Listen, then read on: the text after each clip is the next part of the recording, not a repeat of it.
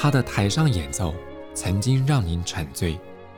而他的台下人生更会让您感动。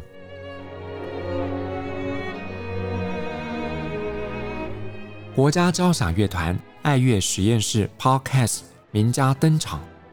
有生命的音符只为您演出。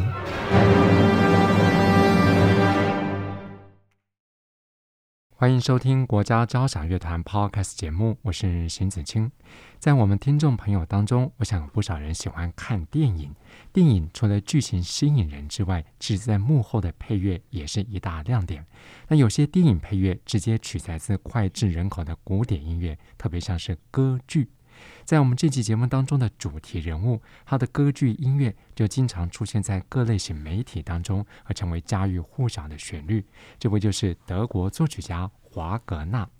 在七月二十二号礼拜五晚间七点半，在台北国家音乐厅，由国家交响乐团制作演出的准马库尔的《指环旅程》这场音乐会，就要带你来体验华格纳撼动人心的歌剧乐章。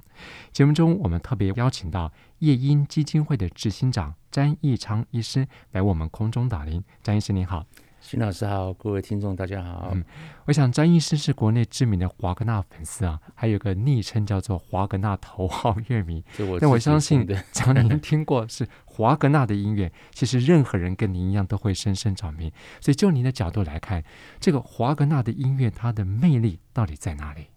呃，这个问题也我也被常常问到，因为人们说你按、啊、你这么着迷是为什么呢？嗯，那我这十几十几二十年来，我也常常想要具体的描述说为什么着迷，后来就发现其实太困难了。这个就我只能说这个有缘呐、啊。他的音乐，所有的古典音乐，我说听过的所有音乐里面，这个华格纳的音乐最让我产生反应，而华格纳音乐的确也。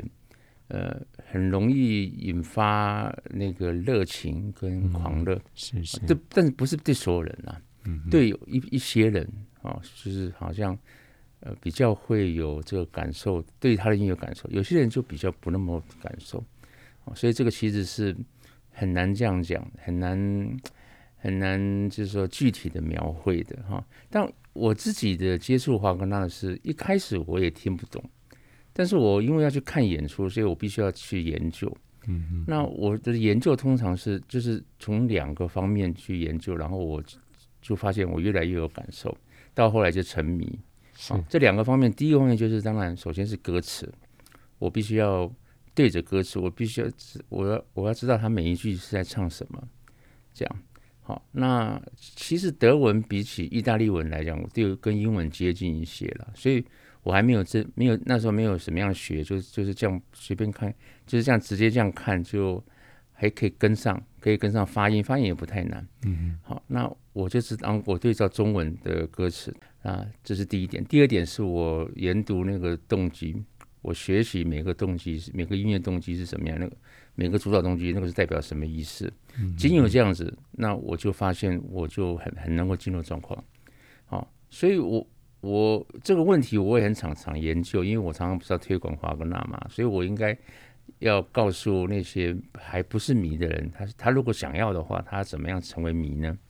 那就是这两个事情，就是一个就是歌词，一个就是音乐动机。那这意思意思就是说，反过来讲，就是说华格纳你的问题，关于华格纳的音乐为什么这么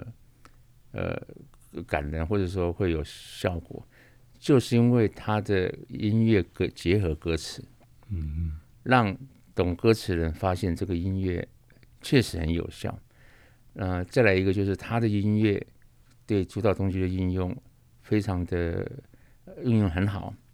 啊，所以你学主导动机学起来之后，就发现这个音乐哇，听起来跟以前丰富很多，嗯，啊，所以这两个也也许反过来说，就是为什么是他呃会。感人会让人就让人感觉得到震撼的缘故吧，我在想。嗯嗯，我想刚刚詹医生一直提到一个重点，就是在华格纳的歌剧当中有个特别的手法，就是所谓的动机主导动机。嗯、那关于这点，可能有些朋友们才刚刚想要入门，就这一点，你们能来做多做一点解释？对，这个是其实华格纳几个有名的这个特征，和音乐特征然后，所以主导动机啦、总体艺术啦、无限旋律啦，这些都是他有名的，他举出来的口号。不过主导动机的口号倒不是他提的，他讲的其实只是动机了哈。那那这个动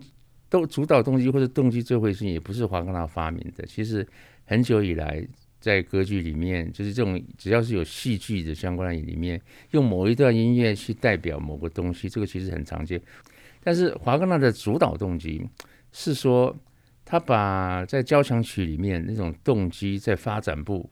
或者在呃也有时候城市部的比较长大一点的话，也会有进行的发展这个技术，去拿到歌剧上面。啊，广泛的使用，在歌剧里面，像那个魔笛的音乐，那个铃铛的音乐，每一次出来都一样，不会变。啊，这个其实是很常见的。如果有代表某个音乐代表，拿出来都不会变。但是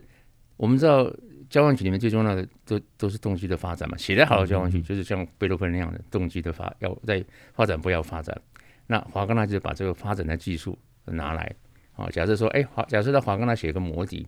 那这个魔笛一开始出现的时候。那个银铃的动机是这样子，那待会那个银铃给坏人抢走之后，他就会把那个银铃的动机这样发展跟变化，调性的变化，大调小调还是怎么样啊？然后最后这个银铃可能被人家打碎了，他可能就把那动这个东西把它打碎，比如说像这样，假设我跟他写一个魔笛的话，那所以这个动机的发展跟变化，成为华格纳的戏剧音乐的主干，这件事情就是他发明的。嗯嗯，因为在这华格纳以前的歌剧戏剧进行的主干，这歌剧进行的主那个骨干呢哈，其实是剧情，然后歌剧是一个一个不同的段落，一首合唱，然后一首独唱，然后一个二重唱之类之类这样不同的段落，但是华格纳把它联系起来，像是一个交响曲一样，只不过交响曲里面的动机通常没有代表，没办法讲说代表什么人物或者怎么样一个。抽象的概念，但它是具体的概念，是戏剧的概念。好，所以你讲主导动机啦，跟无限旋律啊，总体艺术，这个其实是绑在在一起的东西啦。好，不过我们特别喜欢把它这样讲，所以我们说真正的主导动机，就是要要华格纳发展成这样才算。所以其实以华格纳自己的音乐，他在指环以前的音乐，也我们也不太能说他是主导动机。因为他也有动机，他很早就有动机，从荷荷兰人啊就有动就有动机了，李延季也有，每个都有。但是他早期的动机的使用呢，变化没有这么大。嗯，好，那但是到了指环开始，他就建构了一个非蛮复杂的一个蛮庞大的系统，其实承载这个四部的一个史诗的一个歌剧的那种复杂的戏剧的那个里面的网络啊，所以我们说你把把动机。织成了这样子的网络之后，我们才能叫它是主导动机。从此以后，他的每一部歌剧啊，就都是像这样子的。呃，那那他他他后世有很多人也学这样子的做法，以莎斯特老师最有名的，还有许多当事人都学这样做法。可是其实其实后来后世人学了都没有办法做得很好。普契尼也学他，是是啊，但但是普契尼普契尼做得很好，但普契尼并不过度过度依赖。动机的变化来来发展他的戏剧，普契尼还是依照这个这个戏剧本身的那样子的发展，比较倾向于意大利式，但是他会用动机，好、哦，那所以所以这个主导东西就会这个事情，呃，应应用其实巧妙，就是要看个人，啊、哦，应用最巧妙的就还是华格纳，后面的人都没有那么巧妙。这个这个事情是关于动机是这样子，嘿，所以简单的说，像这种动机或我们所谓华格纳手中所成就的主导动机，嗯，它就像是穿针引线，带领着我们进入剧情。是对，因为华格纳就是放弃了以前的那种编号歌剧的系统嘛，它是连续的，它依照戏剧的进行。那如果你依照戏剧进行，还是你必须要有个核心在，就是讲骨干在在里面。那个骨干就是动机的发展跟变化，跟戏剧随着戏剧进行动机的发展变化，这个就是他的音乐的，他的戏剧音乐的骨干，也就是他最擅长的的的的，的东西。那我们为什么要学这些主导东西？因为我们想要想要体会到他想要。借由这种技术所呈现的效果，那如果我们不不从不从他的这个骨干去追踪的话，我们其实就很难体会它的效果。不过回到华格纳歌剧的剧情本身呢、啊，我们看很多都是像那种史诗气魄般的那种大篇幅。过后回到情感上来看，几乎都跟爱情有关。像在七月二十二号要演出这个《崔斯坦与伊索德的爱之死》，跟他著名的前奏曲，我想这个爱情对他来讲可以说是他创作当中的很重要的一个动力。尤其这出歌剧好像跟他本身现实生活也有关。嗯，呀。呃，我们讲到《崔斯坦伊索德》哈，这个歌剧是华格纳这个十部成熟期的歌剧里面最特别的一出啊。它跟其他的他的其他歌剧都不一样，它可以说是自成一格啊。同时也有许多地方它达达达到了很大的突破。后世的许多的作曲家，华格纳的其他歌剧啊，其实后世的作曲家都不一定佩服的啊。只有崔斯坦伊索德，后世的作曲家都佩服，都觉得说那个很厉害，啊，做作曲技术上是是很厉害的。那他他的剧情许多跟爱有关，的确也是，因为说实在话，歌剧就是爱与死嘛，啊，大家知道一定有爱，一定有死，这个大家都了解。戏剧里面一个最大的呃最大最有力的这个戏剧元素就是爱情跟死亡。那我们现在讲到。所以华格纳的其他的歌剧也许多时候是这样，可是又不只是这样。我我们对华我对华格纳或者华格纳最引起大家的兴趣的就是他的戏剧里面不是那么简单单纯讲这个东西。好，也许嗯，我们常常拿意大利的歌剧来讲，意大利歌剧可能会比较直接的讲爱跟死哈。可是华格纳的歌剧就不那么。除了这个以外，还有另外一层，就像我们最常讲到的，这崔斯坦伊索德，我我们大多数这崔斯坦伊索德是一个爱情故事啊、哦。那当然我们要包装的时候是比较好销啦，销一个凄美的爱情故事比较好销嘛，对不对？那可是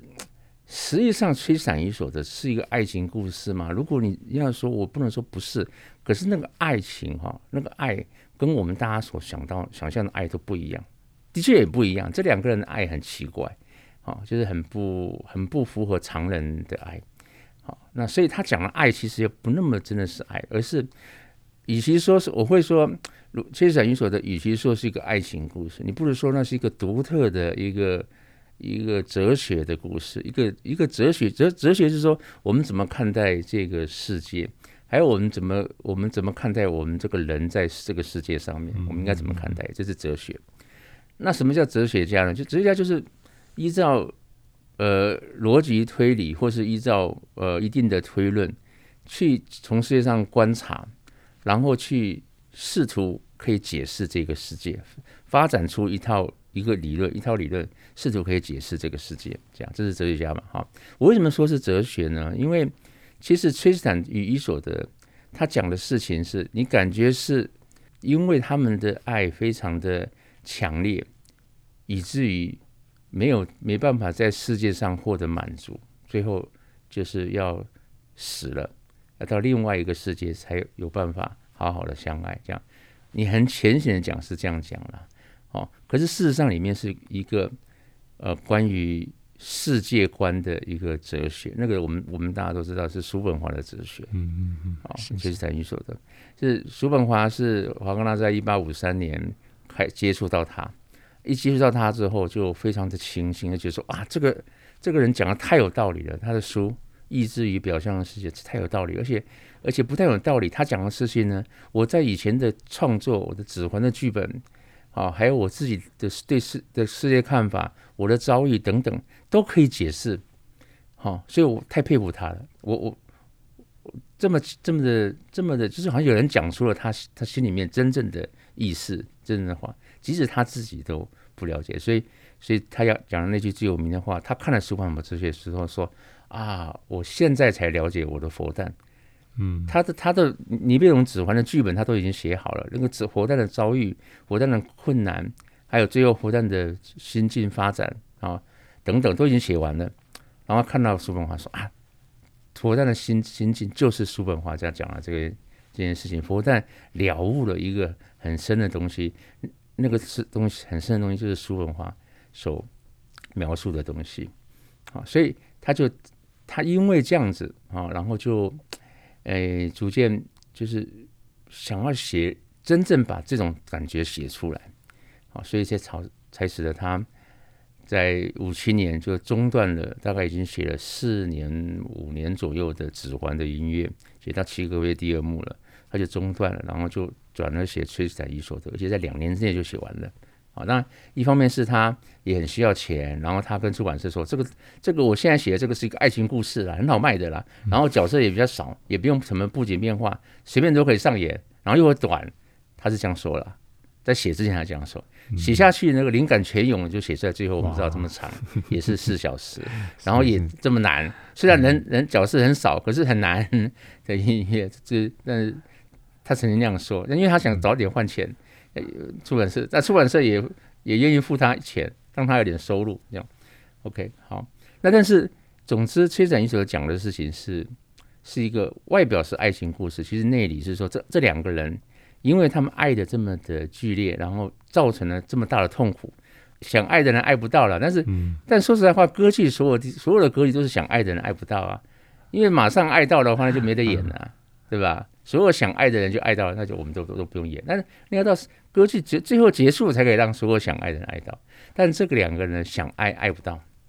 啊，所以引发了很多痛苦，很多不必要的痛苦。他们后来就了悟了，在第二幕就看清楚了。啊，我们之前那样痛苦其实是不必要的。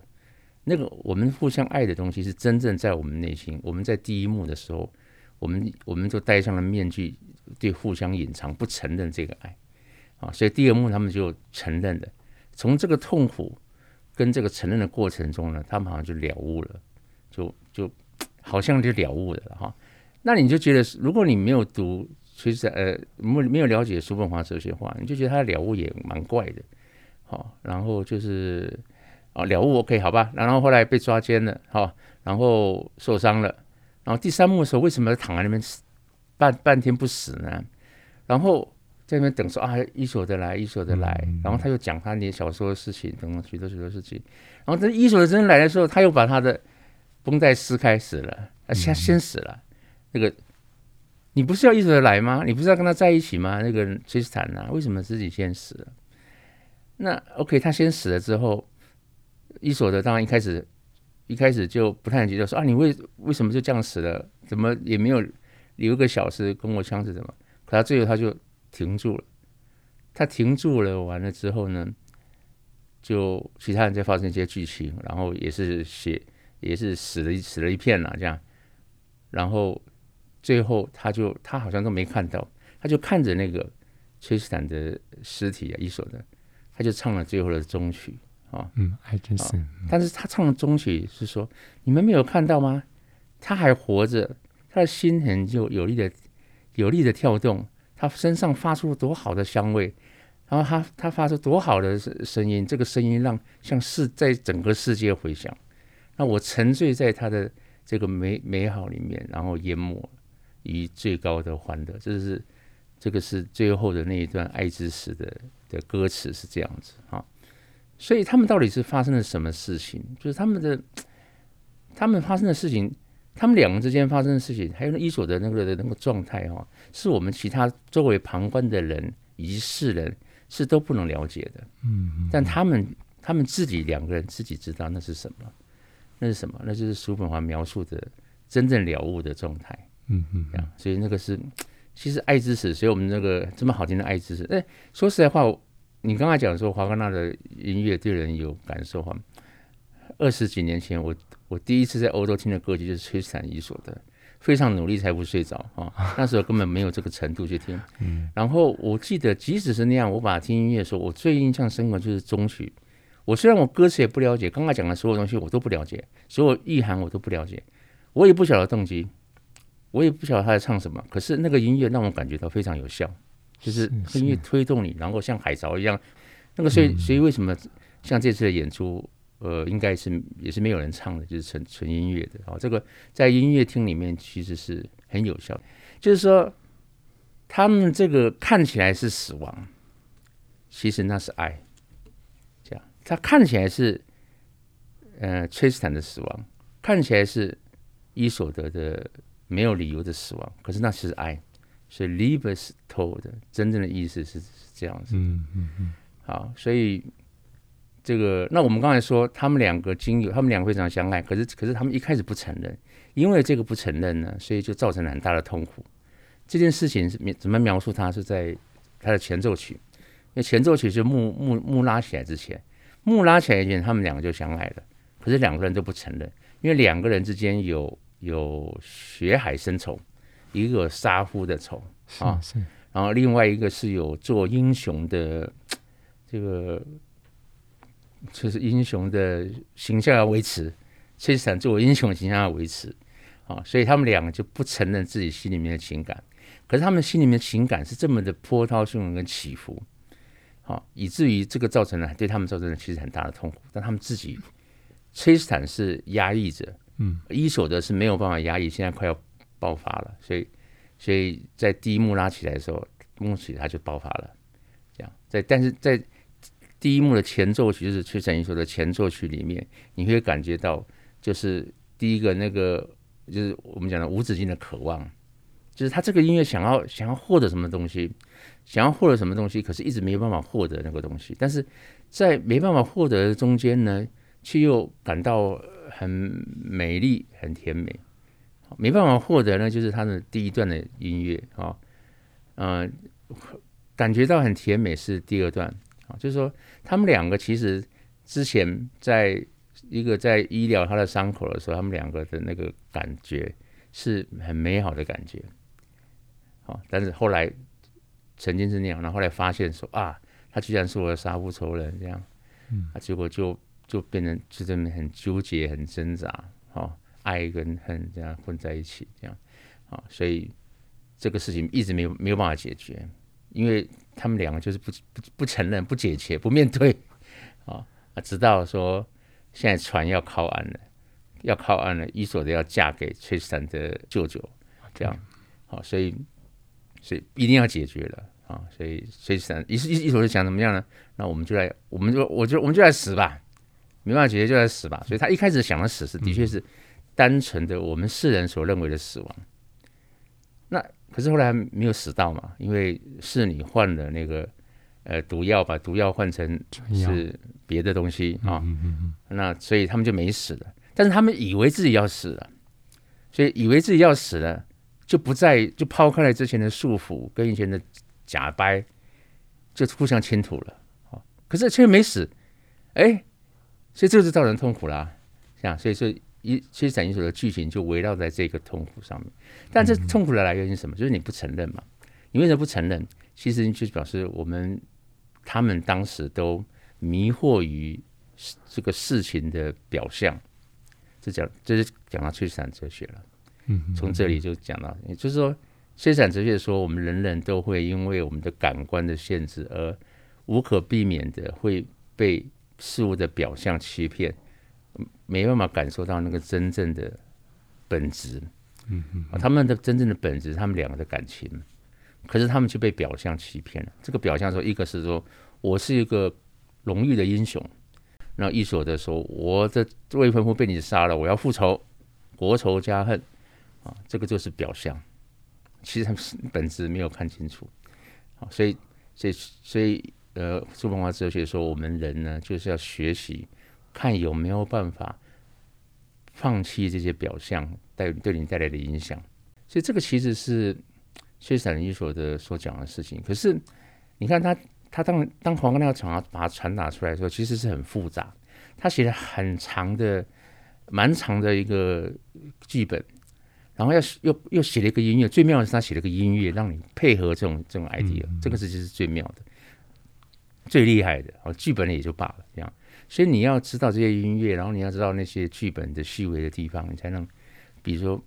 比较理解到他这样子的东西是了，嗯，我真的不容易。一个看起来可能只是一个男欢女爱的爱情故事的歌剧，其实它后面隐含了这么多深刻的哲学的道理。不过除了这个崔斯坦与伊索德的前奏曲跟爱之死这个终曲之外，其实在这场七月二十二号的音乐会当中，上半场还有个重头戏，就是华格纳在创作这个歌剧《崔斯坦与伊索德》的期间，还写下一部歌曲集，叫做《温森东克之歌》。嗯呀，这个《威森东克之歌》也是他很有名的作品，它也是他唯一的一个呃那种连篇歌曲集啊。那华格纳写艺术歌曲写的不多，有年轻时候写了一些。他最重要的就是这这五首歌曲，这五首歌曲也是这种管呃连篇歌曲或是管弦乐歌曲里面在历在十九世纪最最出名的几首。这故事当然就一定就要讲到他的他跟这个威森东和夫人之间的故事了。那我我们试图简单的把它理清，就是他因为参加了十八年、十九年的革命啊，就被被迫流亡，流亡到瑞士去。那他这个人其实是很高调的人啊，他其实也已经有一点名气了啊。他到了瑞士之后，有许多瑞士就是就跟现在也是一样，呃，是很多的文人艺术家汇集的地方。好，那他就在那边结交了很多的这些艺术家，跟他们往来。然后，当然同时在那个地方也有很多有钱人，类似从来都是有很多有钱人喜欢住的地方、度假的地方。有个有钱的商人叫威森东克先生。到后来，那个这个威森东克先生呢，就想要在呃那个瑞士那里去买个房子啊，于是就苏黎世郊外就看中了一个房子。好，然后。然后这个房子的花园里面有个小房子，啊总之他们就邀请他说：“我们大房子好了，那花园里面那个小房子给你住，就不要住旅馆了嘛，对吧？嗯、那那你就可以好好创作了。这样，那我们很喜欢你的创作啊，尤其是威森东克夫人，非常聪明的一个人啊。他后来自己好像也也写了写了好几个不同的剧本啊，不是在这个时候，后来的时候，所以所以这个其实是一个很有学问的一个女孩子，很年轻，那时候才那时候才二十二十几岁，那她。就对华格纳讲的这些东西，还有华格纳音乐，特别有反应啊。所以他们两个人有一点情愫，是是有是无的情愫。但是华格纳的话就很高兴，有一个年轻漂亮的女孩子，就这么聪明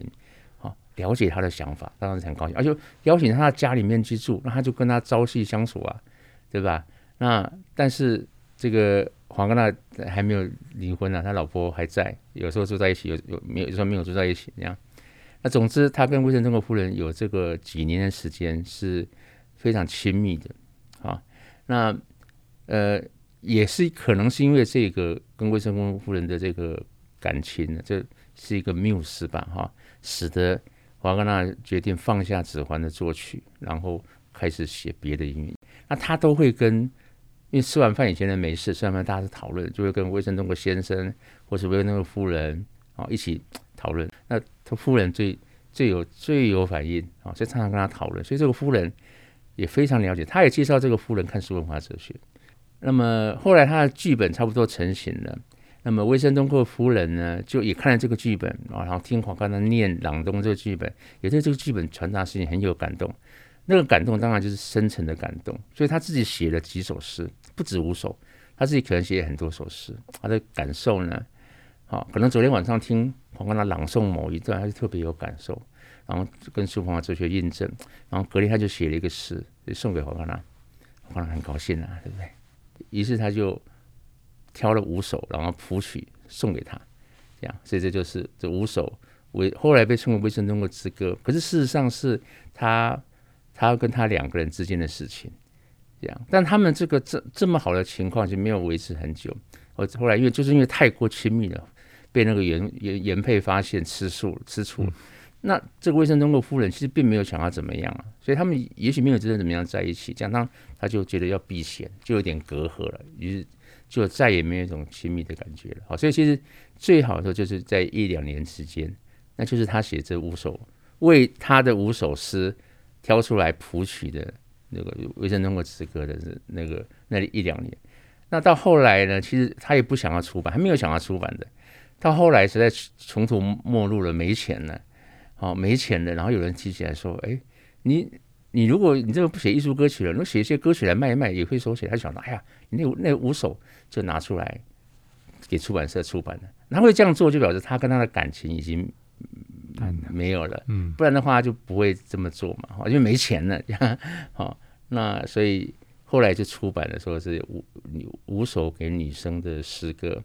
最后来就称他为。后人就称他为威森东克之歌。当时一开始的时候，他还没有说这个是威森东克夫人写的诗，他没说。哦，那后来之后就呃没关系了，很很久之后才说的，这个是威森东克夫人写的诗。那所以我们后来称为他《威森登霍之歌》。所以你看，你这样描述这样子的事情，你会感觉这是一个情诗，对不对？这五首情诗，那、你真的去听的时候，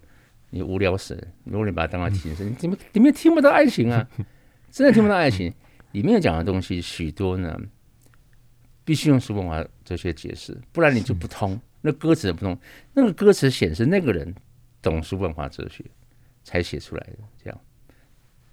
那华格纳把它谱曲，后来出版的时候，他自己写说，其中有两首，他给他标题副标题就是说，这个是为了崔斯坦与伊索德的习作，所以有两首跟分别。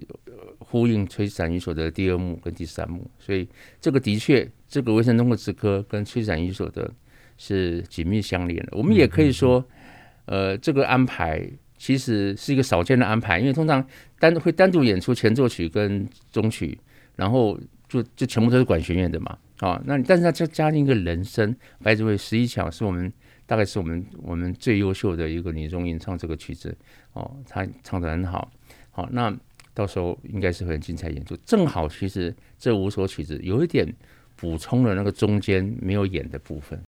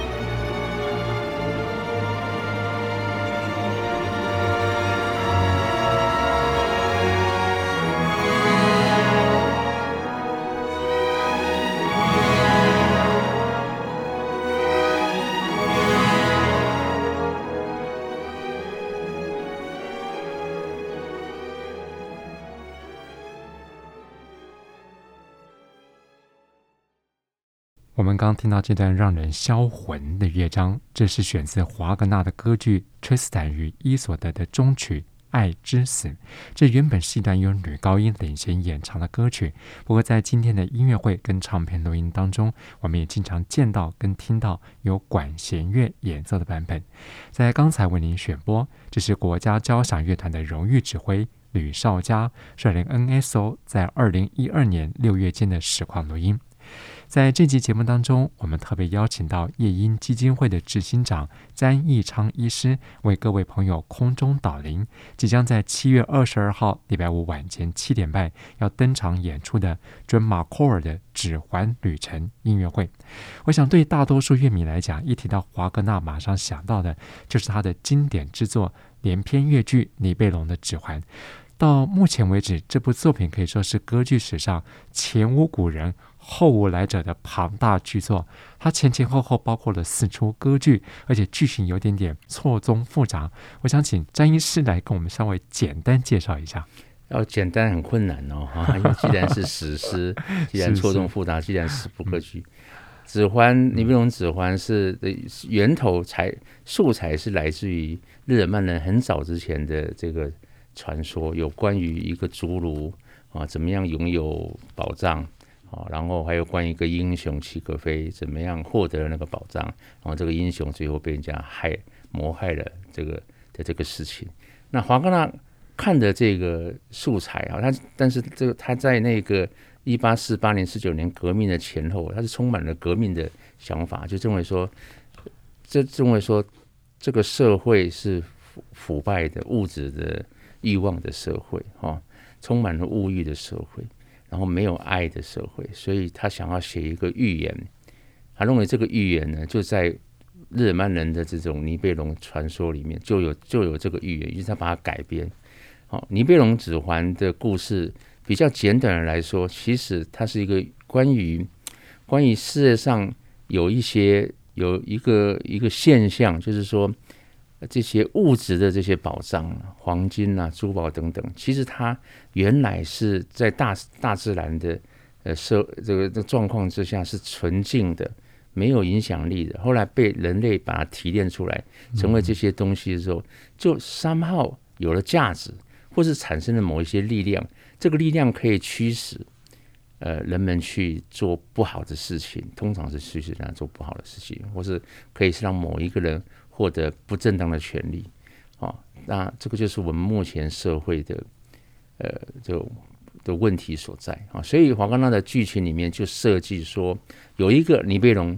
的人的宝藏，那个宝藏原来是一个纯真的状态，是在莱茵河里面的黄金。可是有一个人呢，就是那个有个坏人，尼贝龙的这个侏儒，去把那个莱茵河里面黄金。把它抢夺起来，然后提炼成一宝一个宝藏，那个宝藏就产生了我们刚才讲说那些邪恶的力量。嗯，好，那他加进了一个元素，就是说，哎，你要怎么样去把这个黄金提炼成宝藏？好，那就是要诅咒爱情，要舍弃爱情，这个是他的发明啊。所以他就是说。当时我们人从那个纯净的那个自然的社会进到现在这种现代化的社会的时候，其实那个起心动念就是忘记了爱，啊，只是想追求物欲，啊，那这个宝藏呢就被打造成变成变最后被打造成一个指环，啊，所以在剧情里面这个指环就有这些力量，可以驱使别人去为他收集更多的财富啊，然后也可以让别人因此。呃呃，杀人啊，呃呃，做很多不好的事情。那这些社会的问题，这么大的问题怎么办呢？要有一个英雄，一个伟大的英雄出来，然后去把这个宝藏、这个指环，从那个不该拥有的那个邪恶的人的手里把它夺回来，啊，然后夺回来之后，然后要归还给大自然，回到原始的状况，那我们这个问题就解决了，是吧？那这个英雄就叫做齐格飞。啊，但是齐格飞夺回宝藏之后，就还是被其他的人谋害了。最后是齐格飞的配偶啊，这个你布伦希德，他看清楚了这一切所有的事情，然后最后自愿的把这个宝藏归还给大自然。啊，这这这个其实就是整个这个尼贝龙指环的故事，好的大纲，它其实是要是华格纳对于当时的社会的。不好的现象的做一个预言，啊，他的理想中的期待说是最后会有个英雄，或是或是有个女英雄，最后把它归还给大自然。但不是有关，其实关于那些侏儒啦，或是那些乱伦啊，或是这些这些情节啊，诸神这些情节，其实你你都把它想象成是像我刚才讲那样预言，就是就是了。所以如果你要简短的话，我是我这是我的版本啦。嗯，不过虽然只有很简短几分钟介绍这个剧情，但实际上演出整套《尼贝龙指环》也要花上至少十五个小时的时间。嗯、对，所以我们在这个。呃，市面上有时候会看到一些唱片录音或者音乐会当中，就有一些特别的管弦乐版本，嗯、是从这整套作品当中浓缩了几段章节，所谓的管弦乐的组曲。嗯，对，当年的时候，在十九世的时候，因为他要演出四部歌剧很困难嘛，那华哥呢也需要筹款，所以他是他是最早他自己同意把他的这个指环里面的某些。精彩的段落，然后在音乐会上面演出，也没有，有时候有唱有人声，有时候没有啊，因为他会想要把人声保留到那个完整的版本嘛，啊，所以所以是大部分的人第一次接触指环的音乐都是经由这种管弦乐选曲，啊，那到了二十世纪呢，我们就有一些作曲家最有名的就是马杰尔啊，还有我们今天的这个马克尔先生，他也他们也就是有嗯，就是他们想要说，哎，既然这样的话，那我们把它。呃，有意识的把它串，把它挑出来精彩的段落，然后把它衔接在一起，成为一个整体，而不是一段一段的啊，这样子欣赏的时候的整体感比较比较有，所以才有了这些呃这样这样子的产品。好，那我们这个对于这个呃这个我们这个今天要听的这个版本呢，其实我也没有听过啊，因为这个是我们。呃，我们的音乐总监先生他自己的自己的编曲，所以是国内的首演版，对，也是国内的首演版。嗯嗯嗯。不过，即便把声乐的部分给抽离了，像您刚刚也提到说，华格纳的管弦乐本身就有一种感官上震撼人心的力量。呃，华格纳的管弦乐法哈，这就是他最为人称道的了哈。我们讲比较简单一点，就是他对于描绘，就是说 painting 哈，就是说用音乐去描绘场景。嗯啊，像什么黄金的出现，闪亮的黄金出出现，或是拔剑的时候的那个光辉，啊，或是描述每个人心里面的感受，恐惧，啊，或是欢乐等等，这个这种描绘的其实是很成功的。这个其实是不需要知道那个歌词就能够了解的。所以其实管弦乐的选曲里面，其实很多就是这些，就是描纯粹的描绘的段落，它一定要。有，但是如果那些需要歌词了解的，可能比较细微的地方，好，那就就比较没有办法啊。但是光是那些这种描绘的啊，就好像你看一个呃工笔画，哎，或者说你知道以前的有些有，说现在也有了，就是人家画画，可是画的像照相一样那样那种，那种就是就是最容易欣赏的一块，这样啊。那这一块。华格纳非常出名，然后后世的理查斯的老师也继承，他们都是很会用音乐去描绘的的的 tone painting 啊，哈，音画的这样子的技术的人，这个其实是最容易的。在这期节目当中，我们透过夜莺基金会执行长詹义昌医师深入浅出的介绍，我相信所有华格纳的旧与新知，对这位作曲家有了更深刻的认识。尤其华格纳的音乐绝对值得你到现场聆听，才会有更深刻的感受。我们再次谢谢詹义昌医师，不客气。在七月二十二号礼拜五晚间七点半，台北国家音乐厅，次女高音石一巧，还有国家交响乐团以及音乐总监 Jumarko，在这场前所未有的指环旅程音乐会当中，值得您一生至少经历一次，错过您就只能叹息。相关的演出资讯，您可以上国家交响乐团官方网站来查询。国家交响乐团 Podcast 节目，我是邢子清，谢谢朋友们的分享，我们再会。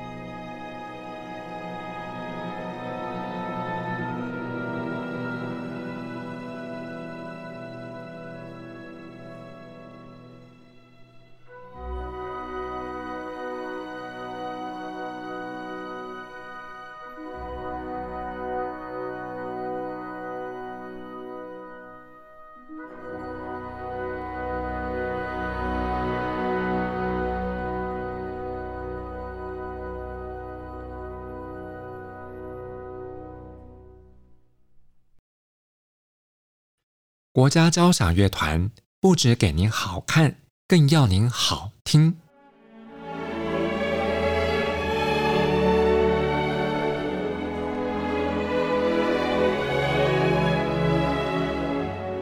国家交响乐团独家精彩实况，原创 Podcast 节目，舒缓音乐，友善贴心，诚意十足。爱乐实验室 App 温馨登场，请上 App Store 或 Google Play 搜寻“爱乐实验室”。